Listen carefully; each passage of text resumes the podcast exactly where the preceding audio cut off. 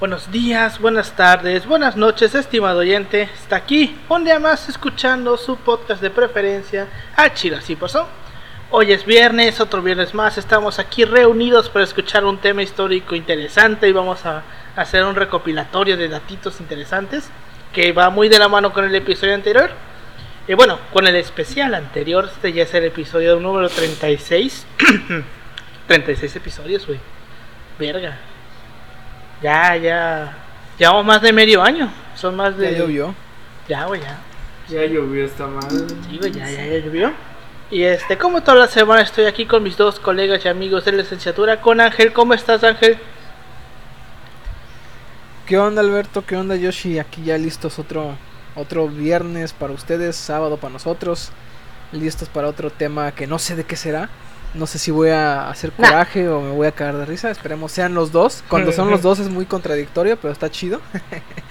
y pues ya esperando que me cargue la chingada con esto llamado fin de semestre y demás obligaciones. Así es. Todos estamos Yes, esperando a que ya, bitch, yes. ya, este, Dios nos recoja en- sus manos, y nos eleve.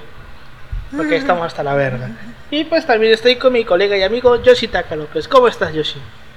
Un gusto, Alberto. Todo bien, afortunadamente. Me está llevando la chingada por dentro.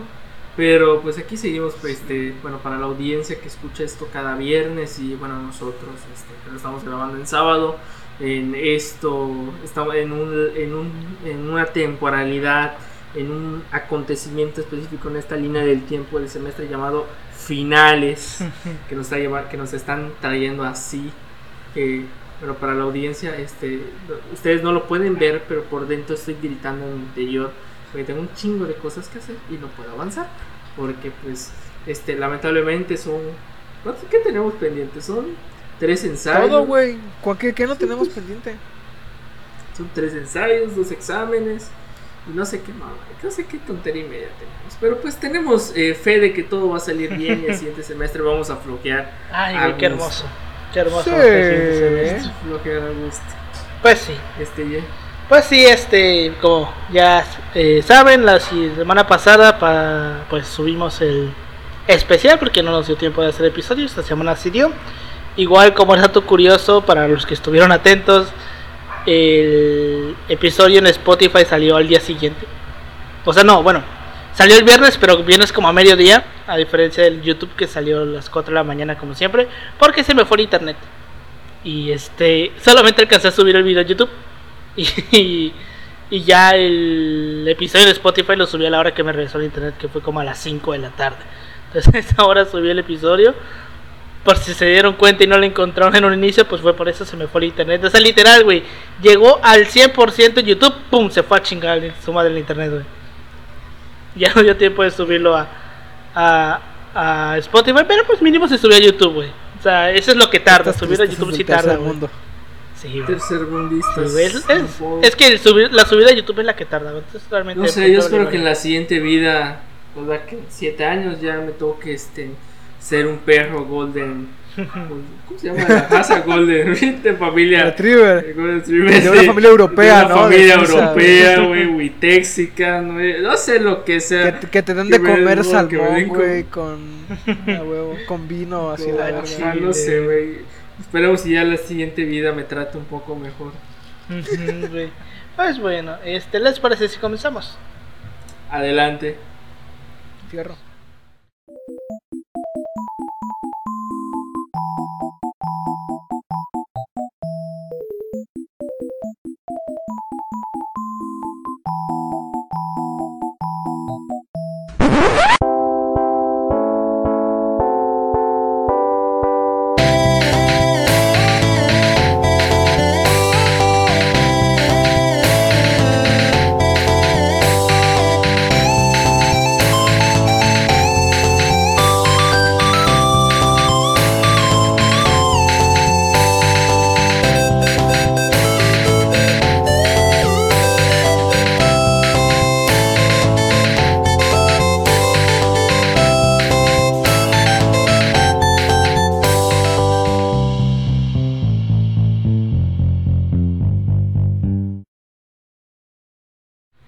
Bienvenidos al Chile Así Pasó, un podcast de historia mexicana y a veces mundial, donde su servidor, Alberto González, le va a contar a Ángel Paulino Chan y a Yoshitaka López una historia chusca, bizarra, increíble o surreal acerca de algún personaje, proceso o hecho acontecido en la historia.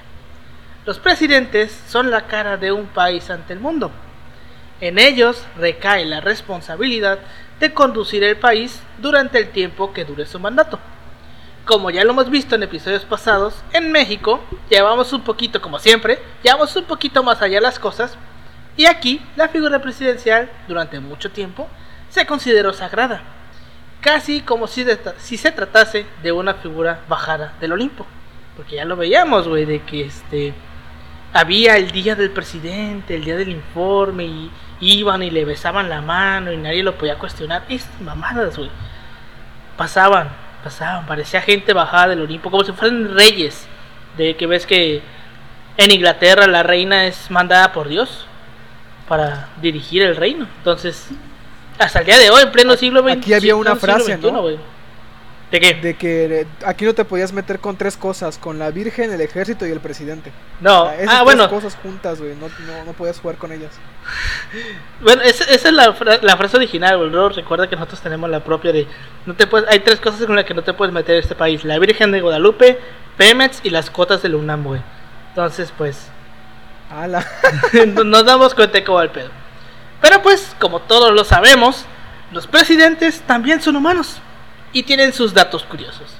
El día de hoy les vamos a hablar sobre una recopilación de datos curiosos que envuelven a la figura presidencial en México. Ok, va a estar chido. Ok, este. Voy a, voy a poder meter mi anécdota esta de, de Díaz Ordaz con Echeverría. ¿Mm? No sé, yo, este. Este, nací como en un. Hace unos. Y unos rat- un rato que estábamos, este. Antes de que iniciáramos el podcast, me salió una publicación en Facebook durante mi break. Este, donde me aparece casualmente datos curiosos de la historia mexicana. Bueno, son como que datos ahí perturbadores. Ya sabes, este, México lindo y mágico. Y es como que este tema colación.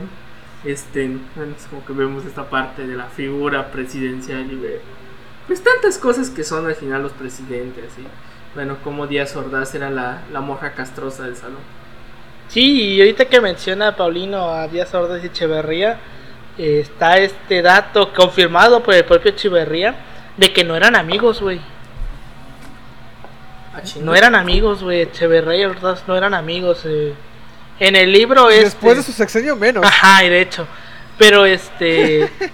en el libro que les mostré de la herencia de este güey de Jorge Castañeda, cuando todavía tenía un poquito de criterio, este, que entrevistó a todos los expresidentes. Antes de que se volviera un- Obvio. Antes de que se volviera un, un, un- un feo moped así viejito, güey. Porque lo ves hablar y ya Exacto, parece moped. Parece que está. Sí, güey. Antes de que se volviera un moped. Pues sí, en este libro menciona a Echeverría por sus propias palabras de que no eran amigos, güey. De que simplemente era una relación de trabajo. Que él llegaba, cuando era secretario de gobernación, llegaba y le decía: Ordaz, eh, licenciado, eh, me manda el secretario de Hacienda que le entregue esto. Hágalo llegar a tal lugar. Sale secretario. Sale, sale el licenciado. Y ya. Esa era toda la conversación que tenían. Y aún así Ordaz lo terminó eligiendo como su sucesor. Luego se arrepintió, pero lo eligió. güey. Eh, sí, es otra historia. En fin, Así es. Pero son bueno, cosas que pasan. de vez en cuando la cagas y dejas a un pendejo al frente del país. Son cosas que. Y luego te arrepientes, güey. Pero Güey, es como que, bueno, fue güey, frente al espejo, güey. O sea, tanto fue el coraje, güey, que se murió de cáncer, este... Es, es como que es cáncer ¿Estomacal? Uy, de colon Sí, creo no que sé, fue, güey. ahí sí no sé. De colon, güey, de no sé, pero algo, algo referente a la... Al algo referente a la famosa frase, el que obra mal, se le pudre su tamal. Pues sí. Pues bueno, iniciando. Eh, México ha tenido dos presidentes que, ojo, esto es algo que nunca se menciona, güey, porque parece que nos da culo. Ha tenido dos presidentes de ascendencia africana, güey. Y los tuvo casi dos Ah, siglos sí. antes de Estados Unidos. Ahí para decirle Este fuck you Estados Unidos. que fue... Este vato de Vicente Guerrero, ¿no? eh, exacto, Vicente Guerrero y Juan Álvarez. Vicente Guerrero, verdadero padre de la patria. Cambien este argumento. No pueden refutar este argumento. Pero pues sí, güey. Juan Álvarez y Vicente Guerrero, casi dos siglos antes que Estados Unidos, fueron presidentes de ascendencia afroamericana en, Lati- en América Latina. O sea, chingate, Chingate esa. esa, ¿no? Chingate esa, Estados Unidos. Es, y, y qué culero que nadie lo. O sea, no, No. está rescatado Pero- como tal, güey. Pero mira, también hay que hacer el matiz, güey.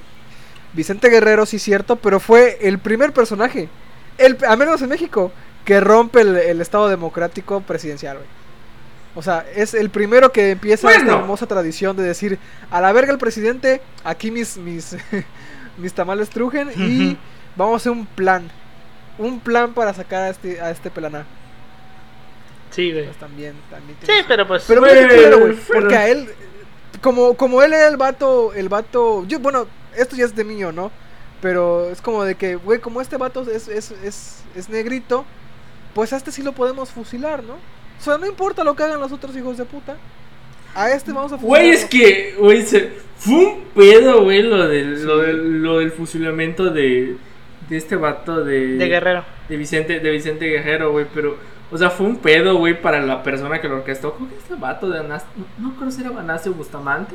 Anastasio cualquier Bustamante. Perdón, no era era, fue Anastasio. Bu- No era, güey, es que literalmente el pinche congreso le dijo, oye, este cabrón se- ya se pasó de verga, güey. Fusiló a Vicente Guerrero, güey. Uno de los héroes nacionales, güey. Una de los héroes de la Y que- independencia. entender- Y pues se armó todo un pedo, güey. Al final es que se chingan a Horacio Bustamante. Pero pues fue, pre- fue premiado con, con la presidencia de México. Pero luego, lo, Pero luego como es llegaron blanco, unos franceses. como era y blanco ese el vato, pues que le... A la gente blanca no le no la fusilan no tan, tan fácilmente, tan Ahí tienes a Maximiliano. Ya tienes a Maximiliano, pero. O Ah, sea, pues, blanco pues, entre sí, los tan blancos, fácilmente. güey. No tan fácilmente. Blancos entre los blancos, ¿eh? Sí, güey. Pero, Pero, era pero aún así, güey, ah, blanco, entre, entre él también fusilaron a Mejía, güey, que Mejía era, era de descendencia afroamericana, güey.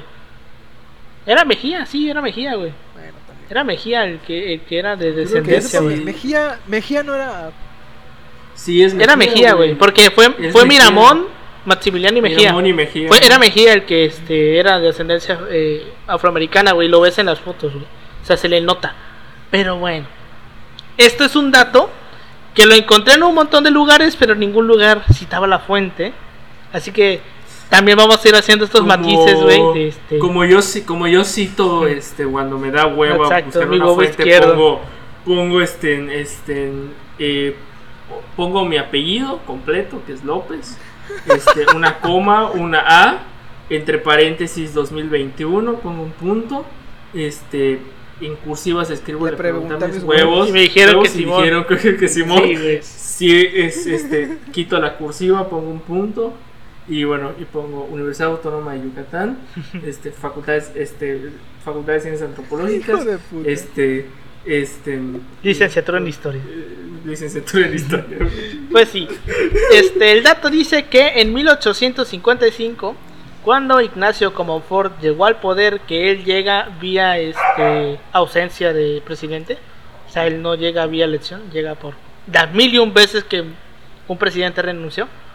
Él era, creo que, presidente del Senado de la Suprema Corte, pero era tan pobre que tuvo que pedir prestado 100 pesos para comprarse una levita y unos pantalones.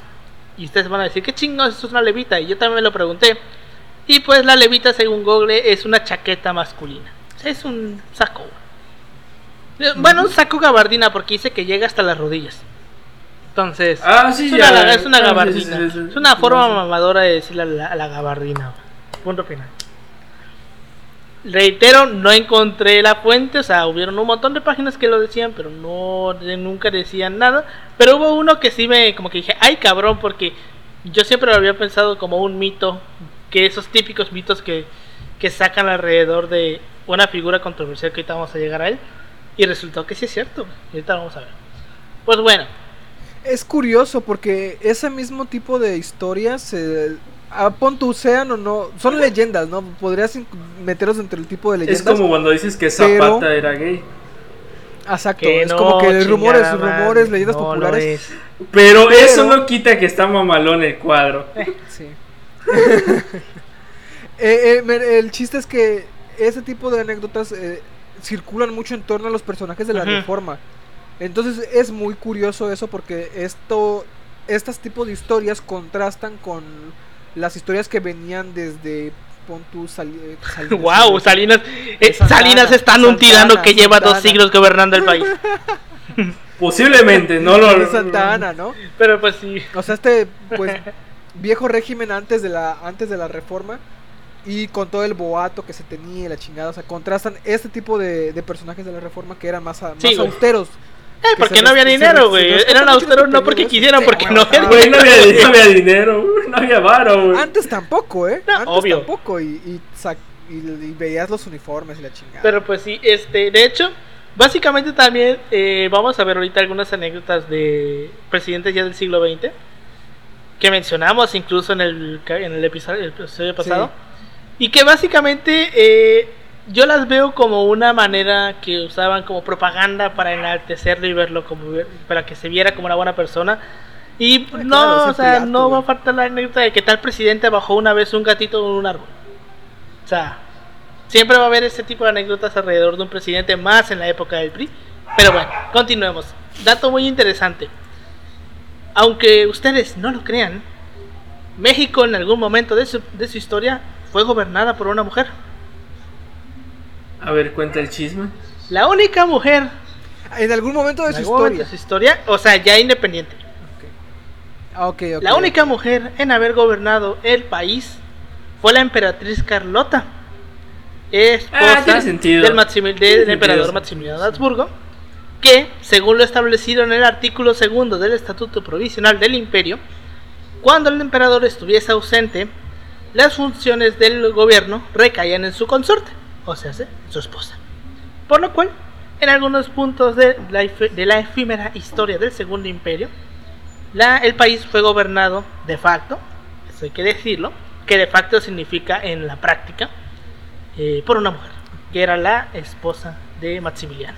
Que justamente el día de hoy que Pero- estamos grabando este episodio, se es el aniversario de su fusilamiento. Ahorita que estamos hablando de Miramón y de Qué Mejía, bonito, qué bonito. En, Sí. en un momento así, en hace. ¿Cuánto? ¿200 años? ¿Un poquito más de 200 años? No sé, No. güey, ¿no? Menos. 150 más Fue o en el menos. 80, ciento y fue en el 67, güey. Eh, 1867. Cien- Como ay, no sé, 140 no cachos, matemáticas. Acuérdense, ténganos paciencia porque no somos, somos de historia. A ver, Aquí las a ver, a matemáticas ver, a, a veces no, no siempre son tan chidas. eh, calculadora. A menos que seas historiador 130. demográfico. 2021. Ciento- son 134. 2021 Ciento- entre Ciento y 1800 tanto. ay cabrón menos 1867 No mames, 154 no años mames. que le estaba poniendo este, Ahí está, entre ahí, no me no, no 154 tanto. años del fusilamiento O sea, un día como hoy de hace 154 años en el ahí, cerro en en el la cerro de las cruces no sé cómo se llama el cerro en Querétaro estaban En el cerro de las campanas. estaban sí. terminando de embalsamar el cuerpo, Sí, quizás porque ya estaba estaba muerto, ¿no? ¿A qué hora No lo sé. fusilaron? En la seguramente No, s- en la mañana supongo, güey. Sí, Eh, güey. porque digo, o sea, ha- había cosas que hacer en la tarde, bueno, o sea, Sí, sí, los la comida, güey, cómo no se puede, los sagrados alimentos, güey. Entonces se logra de los alimentos y bueno, igual Maximiliano les dio para su pa, les dio una moneda de oro según dio- Oye, güey, ¿te imaginas la, la pose Eh. de Juárez así como que comiendo? Ya, ya lo fusilaron, ya te van a empezar a desayunar y así como de que, bueno, ahorita qué pedo, ¿no? no pues no Cu- ¿Cuánta ¿Has, calma? has- has cuánta escuchado calma. de la anécdota de cuando Juárez fue a ver el cuerpo de Maximiliano? Ajá, sí, el que dijo, Ah, pensé, que era más que Se era alto. queda más más alto, alto, ¿no? güey. No mames, el vato le saltaba casi otra persona de distancia, güey. Pero bueno, este. No, era eso, Pues, se, veía más listo. No, eh, veía- yo recuerdo que era. eh, pensé que era más alto. Bueno, ¿por, para qué, ¿por que qué era va a más decir alto, pensé que era más listo si está muerto? Pero bueno. Este, continuando. Porque así era tan listo porque se murió. Sí, sí, sí, definitivamente. Pues sí. Este, continuando. Increíblemente, México ha tenido dos presidentes mancos.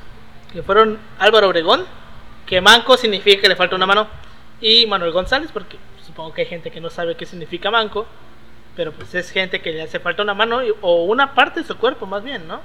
No necesariamente tiene que ser la mano. Puede ser, por ejemplo, que le falte la pierna. No, sí No, tiene que ser manco. Sí, tiene que ser la porque mano, man-. Sí, porque si no también estaría Santa Sí, Ana manco es de, sí, de la mano. sí. Man, manco, sí, sí tiene sentido. Pero pues sí, dos presidentes mancos, güey, que le faltaban una mano. Que de hecho no también estaba yo leyendo. de no hay, no, hay, no hay manitas, no hay galletas porque se chiveaban. Este, es que no me acuerdo cómo va la pinche canción, güey, de este de que du- de duele manita, duele manita porque la tienes con chavarita. Así le decía puta. que de hecho estaba yo leyendo, güey, que igual otra cosa que nunca en mi puta vida había escuchado y eso que he leído mucho sobre Obregón, que decía que cuando pierde la mano el güey se quería suicidar. Pero el güey que le cargaba la pistola ese día no le cargó la pistola y por eso no se mató. Según. Ha de haber dicho es una señal, ¿no? O sea, la, Puede este, ser. este pedo es una puede ser, señal de que. puede ser, más como era pinche Con Obregón. cara güey. de, ok, ok, Vi- Sí, ok, Villa me habrá chingado mi mano, güey. Pero yo me Pero yo le voy a chingar toda su campaña militar. Ah, pues sí. Eh, Una mano por, una mano por este destruir a, a, a Villa, suena justo. La verdad es que sí. Güey. Una Pues ganga. Este, Adolfo López Mateos es el único presidente en toda la historia del país que ha logrado aumentar el tamaño del territorio mexicano. Ya que durante su periodo Estados Unidos aceptó devolver a México el territorio de Chamizal, que es una pinche mierdita chiquitita en, el, en Juárez, Oye, pero, Pero aumentó. ahí está. aumentó. ¿Y qué tiene Chamizal, güey? Era ¿Qué tiene de bueno la tonta Chamizal? Pues es un parque ahorita, güey, creo que es un parque ecológico o algo así.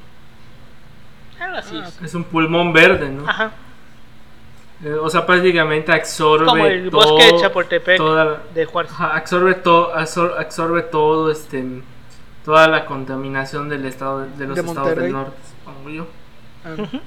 ¿Dónde está Chamizal, Pues sí. por, por Juárez dices, ¿no? En Juárez. En Juárez. Por Juárez. Ah, yo dije Monterrey, qué Este, pendejo. No, güey. Adolfo de la Huerta solía cantar ópera. Se dice que durante la Revolución Mexicana era, eh, o sea, el güey tenía voz tenor, o sea, tenía voz de pito. Eh, el güey solía cantarle a los soldados para relajarlos. Y después de su presidencia, mames. abrió una escuela de canto en Hollywood. A Eh, la esto es- verga, ya esto es güey. neta, güey. Sí se sabe que Adolfo la Huerta cantaba bien chingón, güey. Inclusive Ahorita que es eso, aquí en Cancún, la, es, la esposa de este. El que estaba antes de Borges, Yoshi, ¿cómo se llamaba? Este, el, es Félix la de Félix Canto. Canto, güey, sí. Félix Canto de- cantaba también según ella. Yo no de- decía que cantaba ópera. Y yo hice un pinche coraje porque cuando hubo aquí una. Vino una orquesta. la de no sé pusieron a dónde, cantar. La pusieron a cantar, güey. yo así, Nepotismo, nepotismo en su, en su, ma- en Nepotismo su máximo. Como su la máximo esposa de. Portillo, güey, que se fue a dar conciertos por todo el mundo con dinero de la Secretaría de Cultura, güey. Hijo de. Sí, Porque era bueno, pianista la morra, pero bueno.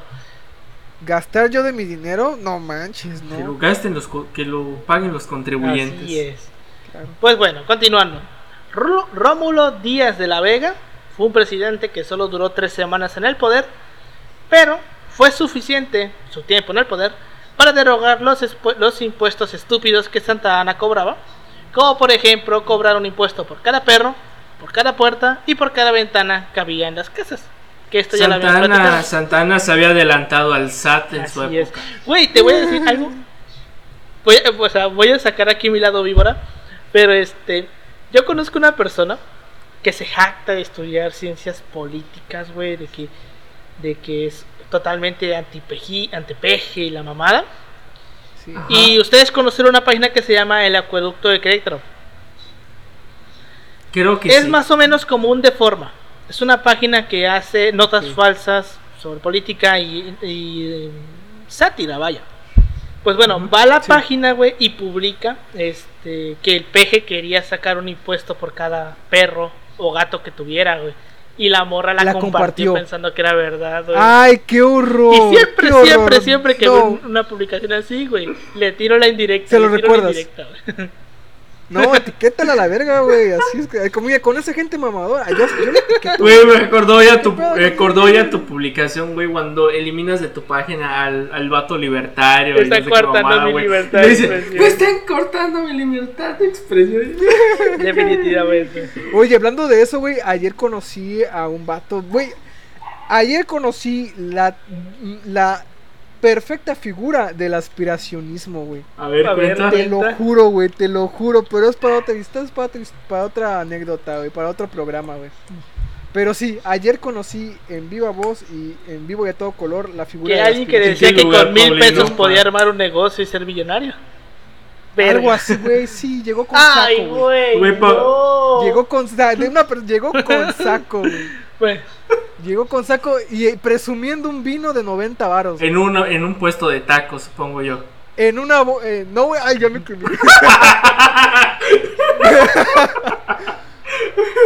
no es cierto, no es cierto, Miguel, no es cierto. no Pero cierto. bueno, este, continuando. Por no, cierto, no fue este- Miguel, no fue Miguel. Por cierto, Miguel, estuvo chida tu por, por cierto, este, de este, al Chile así pasó, este, le mandamos una, Felicitamos a Miguel. felicitamos a Miguel por, por, Que se por- nos casó. porque se nos casó. Este, veremos si anexamos una foto ahí en los complementos. Ahí como, agra- como- Ay, oye, sí, Este- está bien bonito. Está ahí como nuestro agradecimiento de, bueno, a Miguel que estuvo en nuestro primer semestre de la carrera, pues se procesaron por cuestiones personales y pues este nos dio la buena nueva de que pues sí, al final su mojita, este, que nos, que, que Paulino y aquí entre, y un servidor no creíamos que duraran, pero pues este nos cayó la boca y Pero nos, mira, cayó, nos la, cayó nos cayó boca y pues pues el vato firmó su acta Ya ves. y pues ya está casado. Pues sí. Pues sí, Pero ahí sí, nuestras felicitaciones a Miguel. Y Felicitaciones. Pues continuamos. Dato igual que no pude corroborar, pero que no se me hace para nada descabellado hablando de la persona de la que vamos a hablar. Dice, en su época, José López Portillo llegó a ser el presidente más poderoso. Se estima que sus decisiones costaban alrededor de 70 millones de dólares por hora. No me parece, o sea, no hay sentido, fuentes, pero no me suena descabellado Tiene- teniendo bueno, en cuenta el, sentido- el pinche López Portillo lo Bueno, que ajá, bueno, tiene sentido porque es López Portillo, güey. Sí. La prensa, por ejemplo, decía que el vato este, podía gastar más dinero. O sea, era como que la persona más poderosa del, del- de la tierra, entre comillas. O sea, entre comillas, porque, o sea, es como que, bueno, pintaban ese discurso de que el presidente puede hacer lo que a mí se me pega la gana, güey, porque pues tengo el puto petróleo, güey, y pues puedo gastar en lo que quiera, güey. Puedo mandar a mi esposa. Puedo, puedo amenazar a quien quiera. También. ¿no? Y amenazó tan chingón que les terminó dejando una crisis económica. Pero bueno, otro este otro este dato interesante, que este es el que les digo que para mí que era mamada, pero resulta que sí y lo chequé hasta en un texto en inglés en un libro viene biografía del personaje. El nombre real de Benito Mussolini era Benito Almicare Andrea, el cual fue decidido por su padre, que era un líder lo- local socialista, porque obvio. Y el nombre Benito se lo pone en memoria de Benito Juárez, Ah, sí, ese sí la había Que fue, pues, ya sabes. Esa no me la sabía. Que le pone el Benito Juárez por Benito por Benito Juárez, eh, Andrea por eh, Almicare por un patriota italiano y Andrea por un primer diputado socialista elegido en el Parlamento italiano, eso no nos importa, pero pues este, este yo lo había O escuchado, sea, güey, pero el pues, vato era, tenía todos los nombres de héroes, de héroes Sí, güey, nacionalistas, nacionalistas. entre socialistas. Nacionalistas, la, nacionalistas, la palabra es nacionalista, güey, porque, güey, Benito Juárez representa el nacionalismo, punto final. En efecto, sí, no lo niego. Pero bueno, este, y ahorita vamos a ver otro dato de Juárez que ahí sí les voy a decir, chinga tu madre quien dijo esto. Este, Ay, güey, no, no, no. Cada, luego escuchas cada ves Sí, cada post sé, en Facebook, güey. pero bueno, Güey, ¿viste el de Juárez, el de la masonería, güey? Ay, Bueno, güey, a mí me da pena. vez Tengo, tengo un compa, güey, que lo publicó. Es ingeniero, güey, para que Ah, te des una idea. Ah, güey. pues sí. Se le Se pasa. explica. No, o sea, no- no- es, es, es- es- buen pedo el vato, o sea, es buen pedo, buen compa, este, bueno, lo conocí en karate, bueno, estuvimos entrenando y bueno, todo el pedo. Y la cosa es que lo publicó, güey, es buena persona, eh. Tiene buenos tiene, sentimientos. Tiene buenos sentimientos, igual está promocionando, este, promocionándose en Facebook por alguna morrita que gusta andar con él. Este, pero esa es otra historia. Bueno, el peor es de que pues sí lo publicó, güey, y pues sus compas están comentando que sí. Y, güey, y en, y en mi mente, güey, dije, güey, tengo que comentarle, güey, porque se me va a arrepentir toda la vida, güey. Y ahí me ves redactado de la forma más amable. Mi apreciado, este, censura el nombre para no, para no dar publicidad. Este, mi apreciado amigo, este, le pongo. Tu post es muy, este, el post eh, de la persona. Apreciado amigo, autor estás bien que- pendejo. Bueno, en pocas palabras le dije eso. Para alguien que ofrece el, el- el oficio de historiar, esta publicación no tiene ni la validez histórica ni las fuentes documentales para decir tales afirmaciones. Por lo que eh, reitero este, que esta información está mal matizada, Sí. es- está muy mal lo que... Es que, Está es, muy es que, mal o sea, yo la verdad, Mira, güey, te voy a decir, para la, para la gente del programa, la neta, no tenemos nada en contra de los, los ingenieros, los abogados. La neta, no, son muy chidos. Bueno, el ataque... El pedo ajá, es que, es que, bueno, eh, luego en nuestra, en nuestra, en, en nuestra vida diaria hemos tenido la, la, la des- desaveniencia, de- el, de- el infortunio de que los ingenieros y abogados que conocemos, pues son muy tercos, güey. O sea, le dices, oye, güey, es que esto no pasó así, en realidad esto es lo que estaba ocurriendo en ese momento, y te necean, güey. O sea, vatos, si algún ingeniero o abogado nos está No sean así. esperamos que sí. no sean así. No sean güey. así, güey. Yo, yo no voy a tu oficina, a tu, a tu medio de trabajo a decirte, ¿sabes qué? Esta viga está mal puesta por esto y esto, güey. Yo no Puta tengo idea, ni exacto. puta idea de cómo Sí, yo no tengo idea, güey. O yo, ¿sabes qué? Esta ley se me hace una mamada. Que podría, podríamos tener más Sí. sentido ahí con los abogados, güey. Para... Pero bueno, no lo hacemos, güey. Porque pues no, no sabemos del tema ni del ramo. Pero estos vatos como que son tan en su mula, güey. De que, para, ¿sabes para la audiencia, Paulino tuvo una experiencia con un Ay, ingeniero. no mames. Eh, cuando Paulino y yo eh, de- tomamos esa brillante idea, bueno, fue un buen curso al final el que tomamos Paulino y yo, que fue Género y Cultura, pero por ejemplo a Paulino le tocó, digamos, un equipo que no era tan, tan, digamos, este, este, amigable, esa sería la palabra, amigable, y tuvo que discutir con un ingeniero eh, por, ¿cuánto tiempo? Dos horas, ¿no? A la madre, no, los, los, los- las dos horas más largas de mi vida. Pero bueno, es el chiste. No tenemos nada en contra de, de los ingenieros, los abogados. Son a toda madre. La neta son parte importante del desarrollo de un país también. Muy importante. Pero pues No mames, no se tampoco. mamen tampoco. o sea, no quieran meter comunismo con feminismo. Sí, sí. Pero bueno, este, continuando y venimos a este dato que.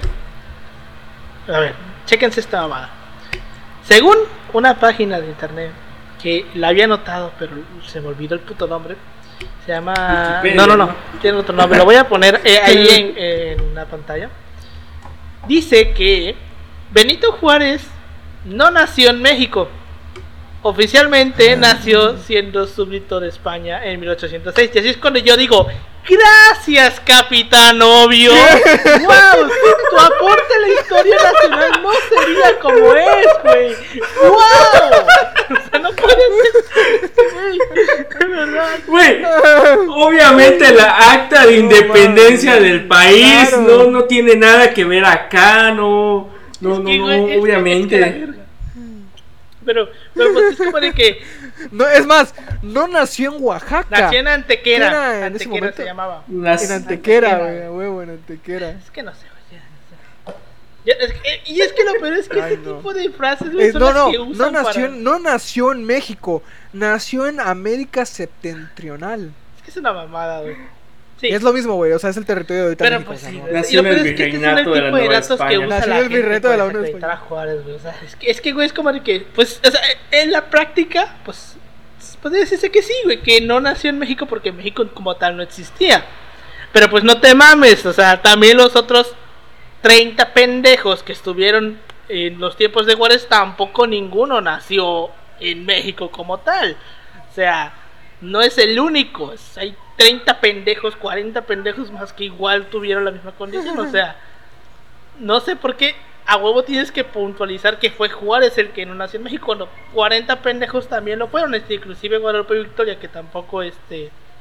que fue el primer presidente, tampoco nació en México. Porque, güey, ¿cómo van a hacer y gobernar al- siendo bebé, güey? O sea, no mames. Pero bueno. Claro. Continuando. Otro dato sobre Benito Juárez es que llevaba notas de lo que comía, y esto lo matizaba en sus diarios. El 16 de junio de 1872 se alimentó con, cito, media copa de jerez, pulque, sopa de tallarines, huevos fritos, fritos, arroz, salsa picante de chilipiquín, bistec, frijoles, postre y café entre 1 y 2 de la tarde. Todo esto. En la noche, a las 9, una copa de rompope. Cuando veo este de salsa picante de chilipiquín, puta madre, ¿cómo se nota que este güey era de Oaxaca, güey? ¿Cómo se nota que este güey era de Oaxaca? Pero bueno.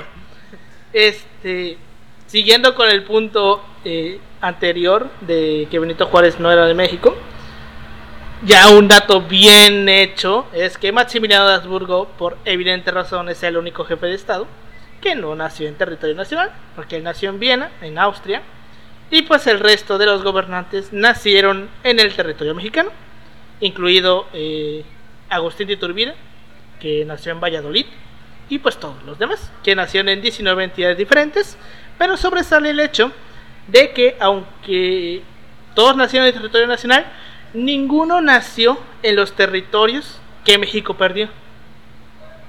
O sea, ninguno nació en California, Arizona, Nuevo México, Texas, Nevada. tiene, sentido porque nadie vivía ahí. Tiene sentido.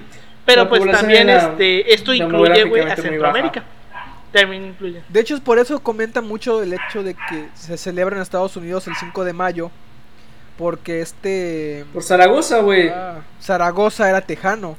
Bueno, es que es otra, es más complejo de lo que parece. Fíjate porque, que o sea, no, me Pero viene un poquito de ahí esto. bueno, es que según yo es por el pedo de que en teoría, bueno, el avance de Zaragoza, la victoria de Zaragoza. Zaragoza se va, se va de ahí, o sea, Zaragoza cuando, cuando se pierde Texas, a final de cuentas, eh, lo que termina siendo Zaragoza viene para acá también, o sea. Bueno, sí, pero, o sea, más que nada la relevancia de en sí de la fecha, güey, es que Zaragoza le partió la madre a los franceses y atrasó un año la un año la invasión francesa. Este, bueno, o sea, el, el, chiste es que pues, decía, ¿por qué, ¿por qué el 5 de mayo ahí? O sea, ¿por qué se celebra ahí el 5 de mayo? Y hablaban del día de la hispanoamericanidad. Ajá, sí. según ellos, eh, según ellos, estos, estos vatos piensan que es nuestra independencia, güey, pero, güey, qué ah. pedo. Y... Solo es una excusa para empedarnos, y de hecho, ahorita que dices eso de la historia de del Día de la Hispanidad, güey. También en España, güey, los 12 de octubre es fecha, es fecha de celebración nacional, güey. El 12 de octubre. Le llama el Día de la Hispanidad, creo que se le llama, güey. Porque pues es el día de la, descubrimiento. Sí, güey, lo dan de puente, es como si fuese un día de la independencia. Y es cuando aquí decimos de que, de que no vinieron a colonizarnos, vinieron a exterminarnos. Y ahí dicen a huevo porque colonizamos. Cuando, o sea, el 12 de octubre en España celebran y aquí decimos que no vinieron a civilizarnos, que vinieron a exterminarnos, que éramos hijos de dioses y ellos vinieron con sus culturas y creencias de un solo dios. Mamadas. Pero bueno, continuando. Es... Pero fíjate, o sea, en España al menos sí hay buena parte de la población que, que reivindica el discurso de que fuimos a llevarles la cultura, fuimos a llevar la civilización, o sea, sí hay, así como hay gente, hay que, gente que hasta el día de hoy sigue apoyando a Franco, güey. Ah, sí, a huevo. Bueno, en el aspecto intelectual, pues afortunadamente, pues hay una buena matización en el rubro.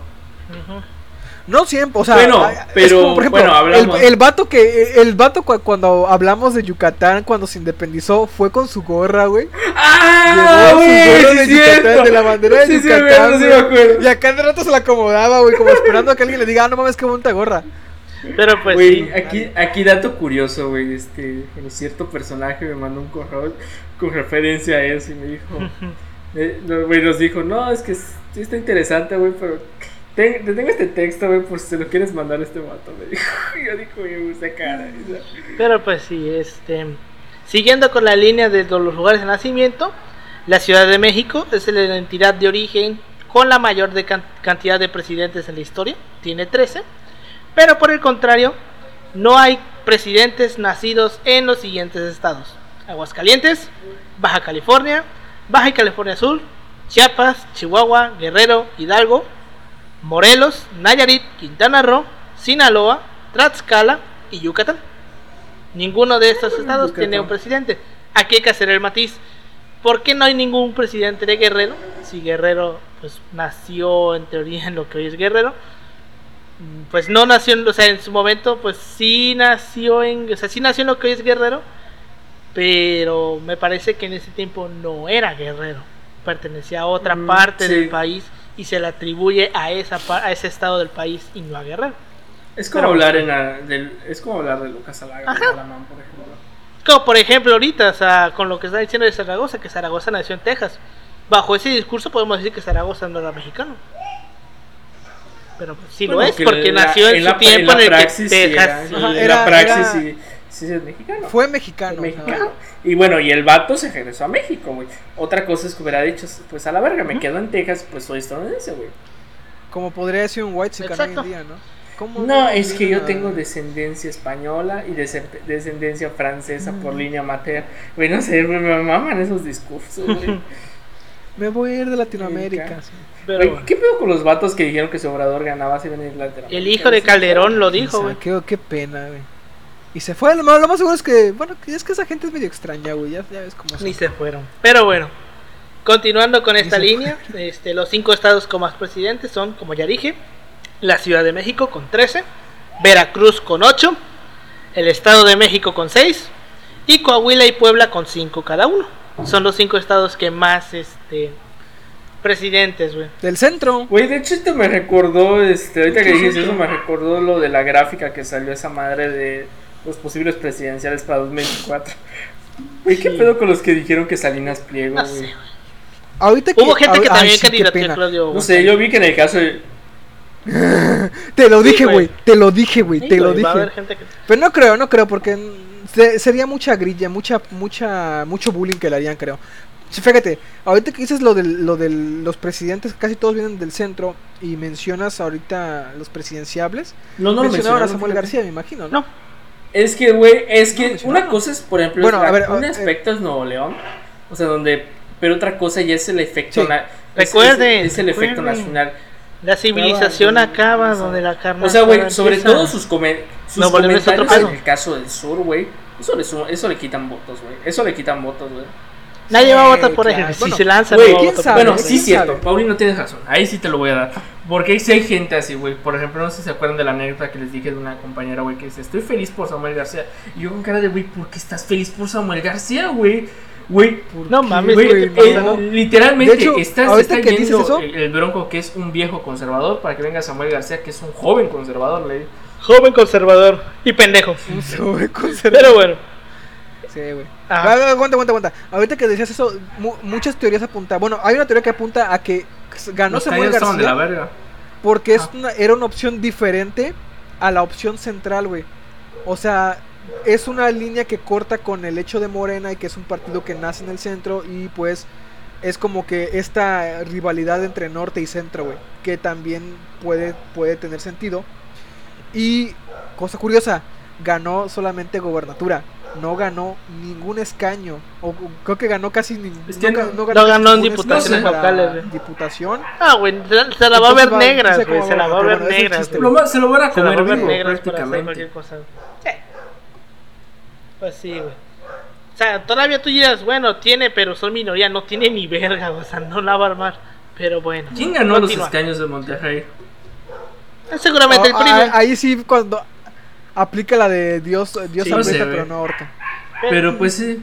Pero Pues, bueno. Como dices, es un pedo. Güey, de hecho, ahorita que me acordé de la. Bueno, igual de la encuesta, güey, que al parecer Vila, que es de gobernador de Yucatán, güey, igual está. De hecho, güey, me, me mama el, el, el meme que le hizo Chuy. El meme que le hizo Chuy, güey. El de- Los memes, ¿no? El que dice este cuando este dicen que un yucateco puede ser este presidente ponen a Vila así como que no y le ponen a Carrillo fuerte ese sí me agrada. Ya ves, güey. Pero bueno. Este, el primer presidente en nacer, si lo podemos saber, o sea, el que nació, el presidente que más antes nació, por así decirlo, fue Anastasio Bustamante, que nació el 27 de julio de 1780. Güey, verga. Tres años antes. de mi cumpleaños, güey. Sí, ya ves, güey.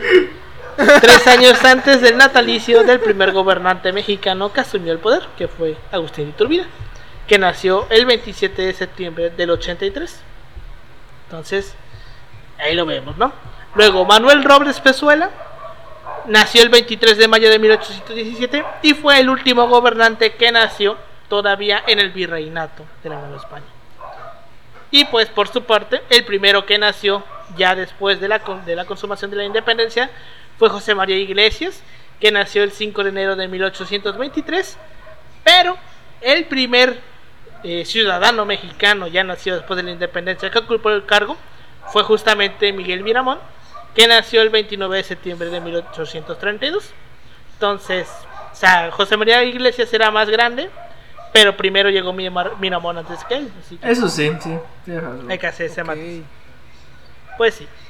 Este, y justamente José María Iglesias y Sebastián Lerdo de Tejada, que fíjate que yo no sabía que tenía un hermano, güey, porque yo no soy muy experto en la reforma.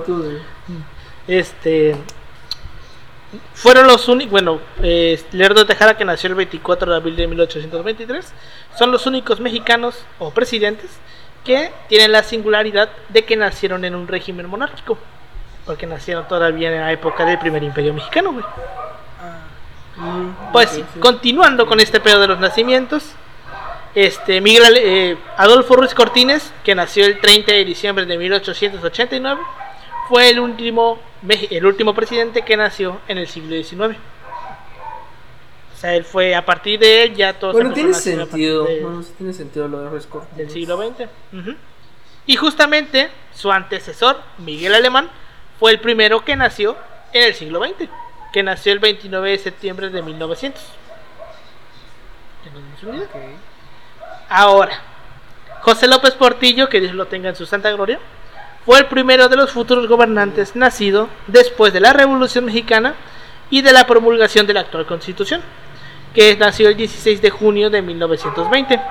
Sin embargo, el primero en gobernar eh, con esa particularidad fue su amigo Luis Echeverría que nació el 17 de enero de 1922 y que el próximo año cumple 100 años.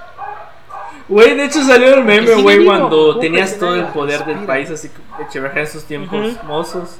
Y Echeverría ahorita, ahora es un simple viejito. Este, es un viejito en una silla de ruedas. Esperando la vacuna. Sí, güey. Y de aquí nos damos cuenta que si hoy López Portillo siguiera vivo, Antier, o el, ¿qué día fue día 16? Martes, ¿no? Sí, creo que sí. Eh, miércoles, el miércoles hubiera cumplido 101 años de seguir vivo López Portillo. Para que nos demos una idea. Y nadie lo celebró. Chales. Pero bueno. este. Se vaya la chingada Portillo. Pues sí. Ah, ahora sí. Solamente cuatro gobernantes nacieron durante la Guerra de Independencia. Juan Bautista Ceballos, que nació el 13 de mayo de 1811. Ignacio Comonfort, el 12 de marzo de 1812. Eh, Manuel Robles Pezuela, el 23 de mayo de 1817. Y Juan, eh, me imagino que Juan Méndez, que es que viene como Juan N. Méndez, me imagino que debe ser Napomuceno, o alguna, alguna mamada así, que nació el 2 de julio de 1820. Y solamente un mandatario nació durante la revolución, que fue Gustavo de Sordas, que nació el 12 de marzo de 1911. Qué, qué extraño, ¿no? Esas paradojas de la vida que naciste en tiempos revolucionarios y fuiste ya ves, Güey, es como esta anécdota, güey, de... Y la, y la doble paradoja, güey, que tu hijo fue un pinche hippie, güey. De hecho, güey. Pues sí. Este, solamente tres mandatarios mexicanos fallecieron mientras eran presidentes. El primero, este, Maximiliano I, que fue fusilado todos lo sabemos. Este, el 19 de junio de 1867, ves, que fue en el 67. Venustiano Carranza, que fue asesinado eh, por eh, Rodolfo Herrero el 21 de mayo de 1920. Y Benito Juárez, que murió eh, de causas naturales a causa de un infarto el 18 de julio de 1872 en Palacio Nacional. Ellos son los únicos tres presidentes que se han muerto. Y aquí diría alguien, no, no se murió así, lo envenenaron, porque como era ah, De hecho, eh, en el acto original viene una mamada, algo así como la locura del gran payaso, güey. Alguna mamada así viene. Que es la manera en la que le decían a la angina de pecho en su momento. No, porque ya sabes. No sé, güey. Por ejemplo, es que, por ejemplo, como que ponen hincapié en la muerte de Juárez, pero, o sea, bueno, un análisis tal vez no matizado, güey, es que, bueno, Juárez murió bueno, hacen como que este discurso de que, bueno, Juárez muere, bueno, esta, esta frase que bueno, pone en Bagma, vives lo suficiente para convertirte en un héroe, digo, pero este, mueres lo suficientemente rápido para, para convertirte en un héroe o, vives lo suficiente para convertirte en un villano. Y por ejemplo es como que un análisis para Juárez. Bueno, que hay que matizarlo, O sea, yo digo, sí hay que matizarlo, pero mm, al final, pues, digo, pues, este Díaz fue el, el que eh, el que le tocó el, discurso del villano. Pero pues Díaz eh, es un personaje que siempre he dicho, hay que matizarlo bastante. Pues sí. Este, aquí viene un punto muy interesante porque nosotros estamos acostumbrados a que una vez que ya fuiste presidente, pues ya chingaste a tu madre, ya no tienes nada más que hacer en tu vida. Pero han habido casos de presidentes que este, han ocupado cargos públicos después de ser presidentes. Pero primero vamos a, destacar dos casos in- interesantes que este, antes de ser presidentes, 29 fueron gobernadores de algún estado, entre los 65 que hay.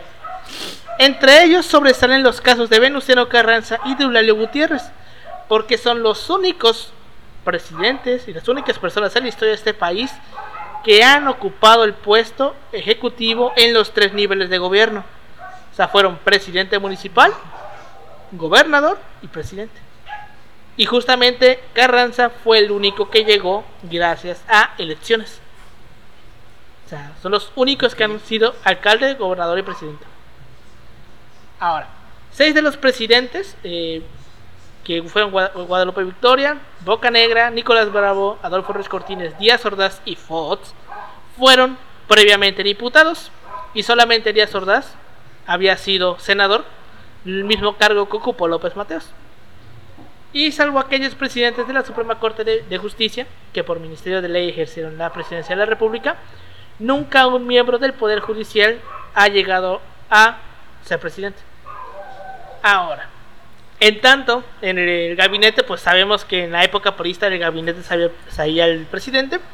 Entonces, seis de los futuros presidentes antes de la presidencia habían desempeñado, se habían desempeñado en alguna secretaría inmediatamente antes. Y solamente tres personas fueron presidentes de partidos políticos antes de Lázaro Cárdenas, Felipe Calderón y el PG. Pero el PG tiene la particularidad de que fue dos veces presidente de partidos, de dos partidos diferentes. Eso sí. Del PRD y de Morena, güey. Pues sí, güey. Interesante. Porque este. Está, está cabrón, güey, está cabrón. Ahora lo que le estaba comentando. Posterior a su, a su periodo presidencial, ocho expresidentes fueron gobernadores. Guadalupe Victoria y Nicolás Bravo fueron gobernadores de Puebla en 1834 y 1848. Guadalupe Victoria de Veracruz. Dato curioso, no sé por qué habrá sido gobernador de Puebla, pero, de Puebla, pero bueno. Pedro María Anaya y Rómulo Díaz de la Vega fueron gobernadores del DF. En de Ignacio Comonfort, Comonfort fue gobernador de Tamaulipas. Manuel González de Guanajuato. Francisco León de la Barra del Estado de México. Y Abelardo Rodríguez fue gobernador de Sonora entre 1943 y 1948. Que Abelardo Rodríguez es de los presidentes del Maximato. Ahora, justamente lo que estás comentando tú, Pau, de los, de los, de los abogados. Este, hay que comentar que de los 67 personajes que han sido presidentes, si quitáramos los dos emperadores que eran 65, pues básicamente la mitad fueron militares, porque pues México. México lindo y mágico. México, güey. Este, 34 de los 67 en algún momento tuvieron este fueron parte del ejército. El último presidente militar fue Manuel Ávila Camacho, todos lo Pues sabemos. alemán. Y el primer presidente, no, aguanta, el primer presidente con formación enteramente civil fue José María Bocanegra. O sea, alemán ya fue a partir Ah, de ya después de la revolución. Pero el primero que no era militar fue José María Bocanegra. Ahora, la carrera, la carrera de leyes, o sea, los abogados son la carrera más común entre los distintos Bueno, es gobernantes del normal país. para un político, güey. Normal, normal. exacto. En teoría como legislas, güey, es como legislas, o sea, en teoría tienes que tener, bueno, ese conocimiento en la parte del derecho constitucional. Pues, pues, por ende, pues, obviamente, poquito. En efecto. Pero pues, quién sabe. Pero sí. También las distintas carreras que han cursado los gobernantes son contaduría, jurisprudencia, economía, agricultura, ingeniería en topografía, Pascual. medicina y pedagogía. Sin considerar eh, los posgrados realizados, la UNAM y todas sus antecesoras o filiales es la escuela de la que egresaron la mayor cantidad de presidentes, 10 en total. Tiene sentido, güey. Normal también, Tiene sentido. Mira. Aquí viene otro punto interesante. Más allá de las carreras estudiadas, Porque una cosa es que yo soy, yo tengo eh, carrera en abogado, pero me dedico a otra cosa. Las profesiones u oficios han variado, entregando casos de quienes eran hacendados, empresarios, como el pendejo de Fox, escritores, historiadores, arrieros, catedráticos, maestros o rectores. Porque no siempre era como el que yo soy abogado y yo soy y ya ejercí como abogado a veces haciendo otra mamada. Como ahorita, ¿no? Ejercí abogaduría y ahorita manejo Uber. Así es. Ahora, este, siete expresidentes después de su periodo presidencial formaron parte del Congreso de la Unión. Cinco diputados y dos senadores. José María Bocanegra fue presidente de la Suprema Corte de Justicia de la Nación y que es el único que ha sido eh, ha encabezado los tres poderes del país, güey. O sea, fue me imagino que fue presidente del Senado, presidente de la República y presidente de la Suprema Corte de la Nación. Un día tranquilo en Este, México. Además, este José María Bocanegra también fue secretario de Gobernación y Hacienda. Junto con él, cinco más volvieron al Poder Ejecutivo como secretarios de Estado. Valentín Canalizo lo hizo como ministro, ministro de Guerra cuando todavía eran ministerios, güey. Adolfo de la Huerta, que fue secretario de Hacienda y Crédito Público. Plutarco Elías Calles como secretario de Educación Pública. Como secretario de Guerra y Marina. Y como secretario de Hacienda. Porque pues Calles, güey. Todos esos durante el maximato. Emilio Sportes Gil, que fue secretario de Gobernación, Procurador General de la República y secretario de Relaciones Exteriores, y Lázaro Cárdenas, que fue sec- secretario de la Defensa Nacional durante el periodo de la Segunda Guerra Mundial. Y en tres expresidentes fueron embajadores. Emilio Portes Gil fue embajador de México en Francia y lo mandaron a, a una misión especial en la India. Nuestro querido Díaz Ordaz, que fue embajador de México en España. Y Luis Echeverría, otro cabrón, representante permanente de México ante la UNESCO y que también fue embajador en Australia y en Nueva Zelanda. O sea, no, una vez terminas tu presidencia, no necesariamente, güey. Pues ya te acabaste la verdad. O sea, puede ser como Calderón, güey, quieres hacer tu propio partido político. Pero te, pero te, pero te dice el INE que O te vas a una empresa, ¿no? Te dice que no, no mi ciela. Güey, de hecho ahorita pues perdieron varios partidos de registro. Que de huevo sí, güey, este va. Es el de redes sociales. bueno, güey, qué bueno, eh, qué el bueno. De, el de, el de Fuerza por Fuerza México. y el del PES, güey. Vi- güey, ¿Vieron, ¿Vieron lo que le dice el community manager, güey? Esta, esta madre está interesante, güey, porque o sea, Sí, todos tienen la hermoso. idea de que el pez no les pagó, güey. Sí le pagó. El pez es que había un intermediario, un intermediario, güey. O sea, el pez le pagaba al intermediario y el intermediario le daba el dinero al community man- manager. Y el intermediario se ¿Es algo chingó el dinero, güey. Se chingó el dinero y no, por eso no le pagaron. Por eso el güey del community manager no le pagaron, güey. O sea, no porque el pez no le haya querido pagar, sino porque el güey que le iba a pagar se robó el dinero. Porque pues, pez, güey. Qué mierdas, güey. Política, güey, política, Pues, así es la política. Eso dejó unas buenas imágenes, güey. Esos. Unos buenos así memazos ahí. Ahora, datos interesantes para usted que está tratando de entrar en la política. El mandatario mexicano más joven en la historia fue Miguel Miramón, que tenía 27 años, 4 meses y 4 días de edad, cuando asumió el poder el 2 de febrero de 1859. O sea, era menor que Paulino. Era menor que Paulino, para que nos demos una idea. Ah, o- sabemos que pues eh, legalmente en teoría se supone que no pudo haber eh, llegado a la presidencia tan joven porque para ser presidente siempre se, siempre se ha necesitado tener máximo mínimo 35 pero como él llegó eh, después eh, ante un desconocimiento de la constitución del 57 eh, pues mm, sí pudo ser presidente. Es- en el otro extremo el presidente de más edad eh, hay dos casos sobresalientes José Ignacio Pavón fue el presidente de mayor edad al momento de tomar posesión, que fue el 13 de agosto de 1869, de 1860, y tenía 69 años y dos días de edad. Esto en su primer periodo. Ahora ya si nos ponemos a ver a pinche Porfirio Díaz, pues Porfirio Díaz en la última eh, toma de protesta, el, el primero de diciembre de 1910, pues Porfirio Díaz tenía 80 años, 2 meses y 17 y 16 días.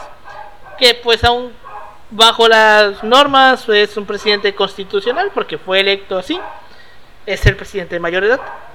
Y desde 1914, desde Huerta básicamente, no había habido un presidente tan eh, mayor hasta que llegó el PG, porque el PG llegó con 65.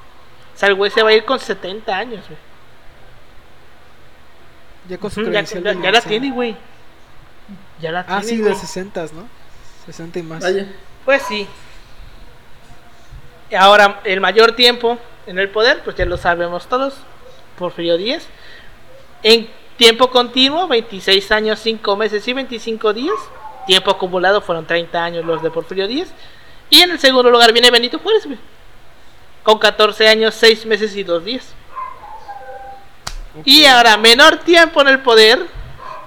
Creo que todos sabemos cuál es la Ay. respuesta. Pedro Lascurain, que tuvo, eh, fue presidente el 19 de febrero de 1913, desde las 5 y cuarto de la tarde hasta las 6 de la tarde. Tuvo una presidencia de 45 minutazos, en la que solamente nombró a Victoriano Huerta como secretario de Hacienda o de Relaciones Exteriores. Relaciones y Exteriores. renunció. Pero si cortara las Curain, tenemos a José Ignacio Pavón, que fue presidente dos días, entre el 13 y el 15 de agosto de 1860. José María Bacanegra, seis días, del 17 al 23 de diciembre de 1829. Porfirio Díaz, ocho días, entre el 28 de, noviembre y el 6 de diciembre de 1876. Nicolás Bravo, ocho días también, del, del 10 de julio al 18 de julio de 1839. José Joaquín de Herrera, que estuvo nueve días, del 12 al 21 de septiembre de 1844. Y otra vez Nicolás Bravo, que juntó otros nueve días entre el 28 de julio y el 6 de agosto de 1846. Y aquí nos damos cuenta que tan de la verga estaba México en el siglo XIX que todos prácticamente, sin contar a las Corain, son del siglo XIX. güey. Es México del siglo XIX, México cuenta, lindo y mágico del Sí. XIX. Todos, güey, todos son del siglo XIX a excepción de las Corain. güey. Interesante este pedo, güey. Pobrecito Nicolás Bravo, güey. 8, 9, 17 días, güey. En, por lo menos en estos dos periodos, porque creo que tuvo más, es que estamos en este, en este intento de, pues, ¿qué vamos a hacer siempre? Este, ¿Centralistas, federalistas o masones? ¿Qué vamos a hacer, güey? ¿Qué es, pues? un pedo ahí, güey. ¿Qué vamos a hacer? Eh, ¿Federalistas, centralistas o imperio? Muy cabrón, muy cabrón. Eso era, güey. Te dura más el efecto. COVID que esa Al madre. Chile. Bueno, hay uno que otros vatos, güey, de que, bueno, un gobernador electo en Nuevo León que dice que se van a separar. Ah, no, bueno, van a negociar este pacto de... Hasta que se queden sin agua, güey. Hasta que se queden sin agua. Eh, Quiero ver güey, que- que- cómo lo va a hacer Samuel Güey, porque va a ser una verga, güey. ¿Quién lo...? Evidentemente. De hecho, lo, lo están investigando, ¿no? Lo están investigando por eh, asociación delictuosa y a Su su, tío a es su esposa narco, por, por lavado de dinero. Exacto, eso todo es narco. Ajá, y a, a la, a la esposa por, por eh, enriquecimiento ilícito o algo así. Y aparte por los gastos de campaña. Eh, Sí, güey. Porque él mismo declaró que había rebasado el tope de y campaña bueno, con dinero eso y bueno, este tenemos que mencionar igual de que, bueno, esta foto de que ves a una pareja muy feliz que va a lavar millones de pesos. güey. A la madre. Al Chile, güey. Güey, que le quiten la candidatura por el pedo Eh, del gasto, la elección. gasto privado. No sé si ya, si ya Ajá, como ¿te candidato imaginas? electo fuera. Sí, en teoría sí se puede, pero es un pedo. No sé, güey, que yo, eh, bueno, es que Ajá. yo tengo entendido que ya una vez que te dan tu acta de electo, ya, güey. Bueno, Ya lo chance tiene. solo a chance Ya no puede solo a su echarlo atrás. persona, por ejemplo, le digan, tú no puedes ser candidato y tenga que su suplente lo Y no tiene y no tiene mayoría, o sea, no tiene nada en Cámara de Diputados, güey, facilito lo podrían mandar a la verga. Eh, De hecho, güey, que es facilito. Para le- desaforarlo, va a terminar como exacto, para desaforarlo, güey. Verga, ¿te imaginas que lo desafueren, güey? Pues a cabeza de vaca, güey, ya se le acabó lo de su intento de desafuero, güey, perdió la mayoría. Panista, güey, en su estado. Ahora, pues ganó, ganó, ganó los Que dijo, Y se lo chinga. me va a apoyar. Güey, de hecho yo, por ejemplo, güey, bueno, mi compa el panista, güey, me está diciendo, no, es que lo de cabeza de vaca es una persecución política. Güey, persecución política, mis huevos, güey. Le dije, mis huevos, güey. De, de este, cuando lavar dinero y Cuando tener lavar dinero narcos, y tal. negociar con Es narcos. persecución ese- política, güey. Persecución política, mis huevos. Estoy buscando a ver cómo quedó el Congreso de, de Nuevo León, güey. Porque sí está interesante ese pedo, porque no, no me había puesto a ver qué pedo, cómo había quedado. Pues... Oigan, ¿y qué pasó con esa? Verga. el PRI y el, y el PRD se llevaron 12 distritos. Ajá. Este, el PAN se llevó 10 y Morena y la Alianza se llevó 4. De hecho, Ninguno para de hecho, se, apende- se, se apendejaron los de Morena, güey.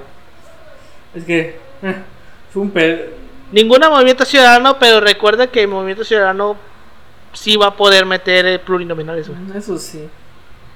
O sea, pero- a lo mejor no Ajá. tenga por elección popular, pero sí Pero por- pues vamos a lo, pero vamos a lo mismo, güey. 3%. Los panistas y los y los priistas lo van a mandar a la verga, güey. Porque, o sea, Sí, o sea, a lo mucho juntará dos o tres, uno o dos pluris, güey, no va a juntar mucho. es De hecho, no, a ver. Bueno, es que no sé cómo se maneje, porque en Cámara de Diputados, por cada 2% que sacas es otro diputado. Después bueno, a ver cómo va a 3%. estar la reforma constitucional. por ejemplo, sacaste 5, serían dos plurinominales. Pero no sé cómo verga se manejan Mm, los ¿Quién estados. sabe? Cada estado tiene su ¿Quién propia sabe? legislación. Entonces, yo quiero ver si siempre se va a aprobar esa reforma, güey. Lo de los pluris, güey. Ah, ¿qué para es? mandar a la verga los pluris. está Está, está cabrón. cabrón, güey, porque o sea, los pluris eh, eh, eh, hasta cierto punto no sirven para nada, pero a la vez sí sirven para es algo. que si, te, si me. si- Entonces, vamos este, al sentido. Es, Es como bueno, vamos al 50-50, sen- güey, no hay Vamos tirar. sentido estricto. En su momento, pues era una buena opción por. Buena opción. Sí, en su momento. Ajá, era En una buena momento. opción porque decían que así metías a gente que no estaba representada, ¿no? Pero pues también los pluris te dieron a The Champs, güey. Diana Salinas, güey. O sea, Carlos Carmen Salinas. Salinas. Ah, o sea, figuri- Que hasta cierto figuritas punto, así. a ver, es- una, una cosa que decían es que estuvo de la verga que hayan puesto a alguien como Carmen Salinas, sí. ¿Está de la verga que alguien de la ANDA esté ahí? No. Porque hasta cierto punto, Carmen Salinas, estando ahí, representó a los. Representó que otra cosa que lo hiciera bien. Eso es, es otro pedo, pero era la representación de los actores ante el gobierno. Entonces, hasta cierto punto, pues sí están representando a alguien, porque si no, los actores tendrían que poner a alguien. Pero vamos a, Directamente vamos a lo mismo. Pero es pues- como un debate, güey. Bueno, por ejemplo, yo. O sea, yo, bueno, Ajá. yo no, yo no comparto. Bueno, o sea, en su tiempo los plurinominales tienen un sentido histórico, bueno, esa tradición prista, güey. Pero por ejemplo, en un tiempo, en un Sí, güey. tiempo actual, contemporáneo, bueno, yo no veo la necesidad de tener plurinominales. Pero pues eso será una opción de que decidirá el Congreso. Es que por la conformación actual de la del, del, del, Del Congreso, sí. Congreso, a lo mejor Ajá. no. Pero si hubiese sido en la, en la pasada, sí, güey. Bueno, la pasada tenía Porque todo es el que el sentido. peligro de quitar los plurinominales, güey, es que si los quitas y sucede un escenario similar al de la elección pasada, pues ya le diste en la madre a todos, güey. Porque el partido que ganó la mayoría se va a quedar con la mayoría y no va a tener man- los demás no van a tener manera de contrarrestarlo. Entonces ese es el problema. De todas formas, aunque si, si se repitiera lo de la elección pasada, quedarían así. Bueno, al menos de que, o sea, o, o menos de que en la siguiente elección formas. presidencial les metan, les metan más duro, eh, pues puede pasar cualquier cosa, ya que ni con los plurinominales, pero es como que, es como que, güey, tenemos en el Senado a Lili Telles, güey. Tenemos en el Senado a Lili Telles. Ah, no, no, güey, perdón, perdón, Pero no, no, ella no, es ella es electa, güey. Sí, es electa. Ella es electa, ¿no? Sí, es electa, tienes razón. Ella es es electa. No, no, Ella es electa, pero es desertora de Morena, güey. Por cierto, sí, exacto. No, no, no. Que al me- final, todos sabemos que Lili Telles terminó recayendo en el lugar donde pertenece. Era el PAN, güey. Este, Sí, no, güey, esta bata, güey, es- era una exgobernadora de, de, de Mérida, güey, que es pluri, güey. Ah, Saurí. güey. A Por Sauri. es que esta, es que esta, De hecho, es, es- no es, es, es es la presidencia, Exacto, güey, la por- presidenta de la Cámara de. Diputados. O sea, pero es como que dijo, no, güey, no vamos a aceptar esta propuesta, güey. Porque se va obviamente, de que no. Obviamente no. Tres doritos después sale Arilto. Bueno, pues quién sabe. o sea. ¿Quién sabe? Pero pues sí, pues bueno, con esto llegamos al final de este episodio. Eh, opiniones que tengas, Pau, sobre este pedo. de- los datos. Pues son datos así, la neta que pues vale la pena luego saberlos, o sea, para, para echar cotorreo con tus amigos puedes decir, ¿sabías que el presidente que menos ha durado en el poder fue de 45 minutos. 45 minutos? ¿Cuánto fue? De 5 y 45 cuarto a 6 de la tarde. Cuando quieras ligar a alguien o si le dices, oye, ¿sabías que después de eso un presidente gobernó durante durante 18 días, 19 días? ¿Quién? Huerta. Y mira, si con eso no cae a tus pies, güey. Huerta no duró tan güey. poquito, güey. No, güey, un ese año. vato de Nicolás Bravo. No, no, no, 19 días. Ah, ajá. sí, Nicolás Bravo. Ah, Pero es que te digo, Nicolás Bravo fue sí presidente como cinco veces, güey. Entonces, de hecho creo que Nicolás Bravo fue el segundo. Después de Guadalupe Victoria vino eh, Nicolás Bravo. Creo. Creo. Creo que No fue lo- su vicepresidente. No sé si. Ajá, fue su vicepresidente, pero no sé si, si después de Guadalupe Victoria vino Nicolás Bravo y después Guerrero o al revés. Después de Guadalupe Victoria vino Guerrero. No sé, pero todo es un pedo, es un pedo toda la política, decirlo así. Y para, al menos yo, yo para, para concluir cer- cerraría yo mi participación con esa hermosa frase de quién sabe si será verdad o no, de Díaz Ordaz, eh, al, casi al final del sexenio de Echeverría, diciendo, a mí me achacaron No ser pendejo". feo, no pendejo. Así es, bueno. ¿Tú algún comentario que Son tengas? estos datos, güey, que por ejemplo cuando estés en la peda y un vato te esté diciendo, no, güey, yo te juro, güey, por... Güey, un compa me lo dijo, güey, Juárez era un pinche masón, güey. Le digas, güey, güey, le dijeron, no, güey, tienes que matizar esto, güey. Y le digas, no, Juárez no era este. Juárez era una... No, Patricio no era un Juárez no masón". era un masón. Güey, no sé, güey. No sé, siento que estos datos, pues, bueno, o sea, son al final anecdóticos, obviamente, eh, pertenecen a una serie de una serie de investigación histórica, pues que al final te das cuenta de, bueno, por qué, eh, bueno, pudieron este, darse estos, estos, estos, estos datos curiosos ahí, pero que son parte de un proceso histórico y hay que entenderlo como esto. Y pues no que es como este, este Carlos Muñoz, güey, cuando este Diego, ¿cómo se llama? No, ¿Cómo se llama? El- Diego Rosales. se lo puteó en, en un debate público, güey. ¿Qué pinche baile le puso? güey? Güey, ¿sabes qué? El, el- se me hace muy bueno que este vato se esté yendo a la alza y otros vatos similares también, güey. Porque dijo algo que creo que tiene mucho sentido. Durante mucho tiempo se, se ha tenido la costumbre de que el vato que sabe de las cosas prefiere no, no meterse en pedos. Es como de que, ¿sabes qué? Te dejo gritar y la chingada. O sea, tú sigue en tu El pedo, yo- inteligente calla y el pues me ignorante quedo callado y grita, no digo nada. El, eh, sí, güey, ¿sabes qué? Esa madre ya no debe ser. Y estos medios, este medio inclusive también de Al Chile así pasó, sea una herramienta para que el, el, el vato que sabe de algunas cosas, güey, precisas, ya no se quede callado ante el pendejo, güey. Porque ya los pendejos tuvieron mucho tiempo la palabra. Y miren en qué pedos nos han metido, güey. Ya, el tiempo de Ah, los por ejemplo, pendejos. hablando de, acabó, hablando de pendejadas, al parecer el acabó, güey. pago de, de la deuda eh, este, externa recibió Ah, el sí, pago güey, más alto pedo. de su historia, el doble de pago, güey. El doble de pago. Sí, güey, ¿no? o sea, desde que inició el sexenio se estaba pagando el doble. Que yo sepa lo que se está pagando Vato, es como sí. a prueba. Pero es parte bueno, de la deuda. La deuda externa, de ¿no? la Pero pues, sí. Pero pues Pero ya sí. las mamadas de los empresarios, pues ya nos... ¿Con cuánto deuda, güey? O sea, ¿cuánto se, No le- sé, se le ha metido más- de deuda al país? No sé, más de 5 billones. No sé, a lo mejor. O sea, sí se le ha metido deuda, deuda Sí que, te- internacionales. sí que tenemos deuda. por Que yo ejemplo, sepa. La sí, última, güey, la última deuda que se pagó fue con Cedillo, güey, cuando este, este vato de Clinton No, no, no, si se ha contraído no sé, deuda. Ah, estos con, no años, o sea, con, este, con de- este vato de Calderón y Fox, güey. Fueron los niveles más altos de deuda. O sea, es que, por ejemplo, Peña también le Peña metió un chingo de dinero a la deuda. Ahorita te digo cuántos de la deuda externa. Pues sí, güey, creo que sí, güey. Me parece que sí, han, sí ha aumentado la deuda este sexenio. Poquito, pero me parece que sí. Que pues básicamente era lo que la gente quería, ¿no? Que la gente que agarrara deuda, pa- pa- uno para chingarlo y dos para comprar vacunas. Bueno, sí.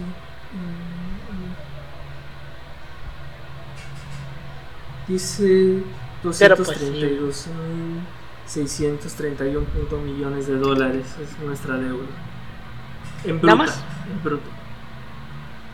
Eso más los impuestos, más los impuestos, más los intereses, ándale. Masiva. a los intereses. Hay un video que les voy a dejar, güey, o sea, a ustedes, que está muy chingón y la gente que pueda verlo es... este, está en inglés, pero está muy chingón. Creo que está subtitulado. Sobre la deuda de Estados Unidos, que es la más grande. Pero dice, fíjate cómo manejan esta mamada. Dicen, es que la deuda de Estados Unidos no tiene problema. De hecho, hay ellos toda- pueden hay- imprimir dinero nada más. De un economista, güey, dice, y pues ellos nada más pueden imprimir dinero. Lo único malo, pues es que tienen que cuidar la inflación, pero es nada más el único problema. Que si tienen deuda, pues imprimen dinero. Y así pues ya lo solventan. Lo, lo diferente es con otros países. De hecho, ellos eh, por ejemplo, después de la Segunda Guerra. Mundial, por ejemplo, adquiere más sentido este, bueno, esta teoría que tú dices, por ejemplo, lo de las reservas. O sea, en teoría, eh, todo, bueno, en teoría el dólar está sustentado por el oro. O sea, pero es como que, por ejemplo, bueno, Ya no. eh, bueno, en ese tiempo estaba suste- en ese tiempo no. estaba sustentado por el oro. De hecho, Eh, no, desde, la, es- desde la Gran no, Depresión, es güey. no, Desde no, la Gran que, Depresión se quitó el valor No, güey, del pero esto dólar, fue, del oro, fue dólar. durante, bueno, el, bueno, cuando después de la segunda, cuando Estados Unidos hace todo este plan económico para, para recuperar Europa. Pues en teoría ellos, ellos en teoría, pues decían, no, pues el dólar, o sea, Estados Unidos tiene las suficientes reservas para justificar que pues todo lo que estamos imprimiendo tiene un valor en sí. Pero fue todo un pedo, güey, cuando, cuando los franceses dijeron, oye, está bien, güey, ya tengo todos los dólares, güey, quiero mi oro de regreso. Y pues se armó toda una crisis, güey, al final creo que fue en, en el- en la presidencia de este vato de Nixon cuando dijeron, nada, sabes que ya no va a estar sustentado así. Y pues lo, Ah, no, sí, sí fue, Fue Nixon, Nixon. sí, cierto. fue sí, Nixon cuando lo cierto. quitó. Fue Nixon el que lo Y quitó. porque, sí. por- porque iba a llegar que la burbuja se iba, muchos iban a descubrir la verdad, entonces pues dijo, ¿sabes qué? Pues ya ni pedo por el mercado. Y, ya. y bueno, en parte es Ujú, Sí, que le quitó. Algún día vamos a hablar de Nixon. Blackwater. No sé. Nixon, personaje. Hay una película muy chida que le hicieron a él, creo, ¿no? De una entrevista, que gira en torno a una entrevista sobre Vietnam o algo así. Es un personaje ese ¿Sigue vato. vivo, güey? No. Nixon se murió como a los 10 años después de que. Pero le hicieron un en que los Simpsons. Lo... Ese vato es como que la figura Sí, infame. ¿no? En los Simpsons. Es que, es que Nixon es como el villano contemporáneo de Estados Unidos, güey. O sea, Nixon se ve como, qué como si fuera de allá, cayó porque alguien reportó que vio unas lámparas. Porque Forrest Gump dio las lámparas, por eso cayó están Nixon. sí. O sea, me da que sé cómo dices que hay unas personas sin luz y tienen lámparas, güey. Yo dije a la verga. Sí, güey. Algún día vamos a hablar de este pedo. Es un tema que traigo ya atorado. Traigo un chingo de temas atorados que no les doy. eh, no, los puedo escribir, no los puedo escribir porque hay que leer mucho. y Uno no tiene tanto tiempo. Exacto. No hay tiempo. Este, justamente el Watergate es uno de ellos. Hay un montón de temas interesantes que traigo por ahí. Pero mira, ¿sabes qué? Lo chido es que, o sea, a lo mejor pueden decir, bueno, es que no hay temas que estén sacando así como sea, ¿no? Pero hay contenido, o sea, la neta no hay tiempo, pero eso no quita que estamos sacando Sí. podcasts, güey. O sea, eso también es muy Sí. chido, güey. Porque ¿qué pasa luego con los podcasts, güey? Que es lo malo, que depende mucho del tiempo de las personas. Entonces, eh, hay, ha habido muy buenos podcasts que por X o Y cuestión de la vida de esas, de, esas, de sus creadores, pues se deja, güey. Lo retoman dos años después, tres años después y tú dices, ¿Ya pa' qué? "Güey, o sea, Ujú. ya pa' Pero qué". pues sí. Pues bueno. Y aquí pues Ah, estamos al pie del sí, cañón. y si no tenemos episodio, pues hacemos un especial, nos sacamos del culo algo y ahí tienen algo ese día. Pero bueno, este, con esto llegamos al final de este episodio. Nos pueden encontrar como arroba así pasó podcast en Instagram y en Twitter y en Facebook también. A mí me pueden encontrar como arroba emanuel56 en Instagram y en Twitter. A ti, Pau. A mí como Ángel Paulino Chan en Facebook. Y como Pau-3cc. Ay Dios. En Insta, eh, perdón, en Instagram y en Twitter. A ti, Yoshi. A mí me pueden encontrar como yoshi.2807 en Instagram. ¿Sale? Pues bueno, este, pues llegamos al final de este episodio. Y pues ya saben, si alguien les dice que Benito Juárez no nació en México, por favor, de toda la parte del staff del Chile sí pasó, mándelo a chingar a "Chinga su madre. Deja de decir mamadas, cabrón. Y que pues, este, Juárez es un presidente que... Es que también hablar de Juárez va a ser... Es que hablar de Juárez es un tema candente. Es un personaje con Sí, es un tema muy es un tema muy caliente hablar de Juárez y de Porfirio Díaz, güey. O sea, de ellos dos, Y güey. de Maximiliano. y de Maximiliano. güey. Bueno, es que también hablar de Juárez ya es hablar de Maximiliano, pero bueno. con eso llegamos al final. Muchas gracias por habernos escuchado y nos vemos a la siguiente semana. Adiós. Vemos. Nos vemos.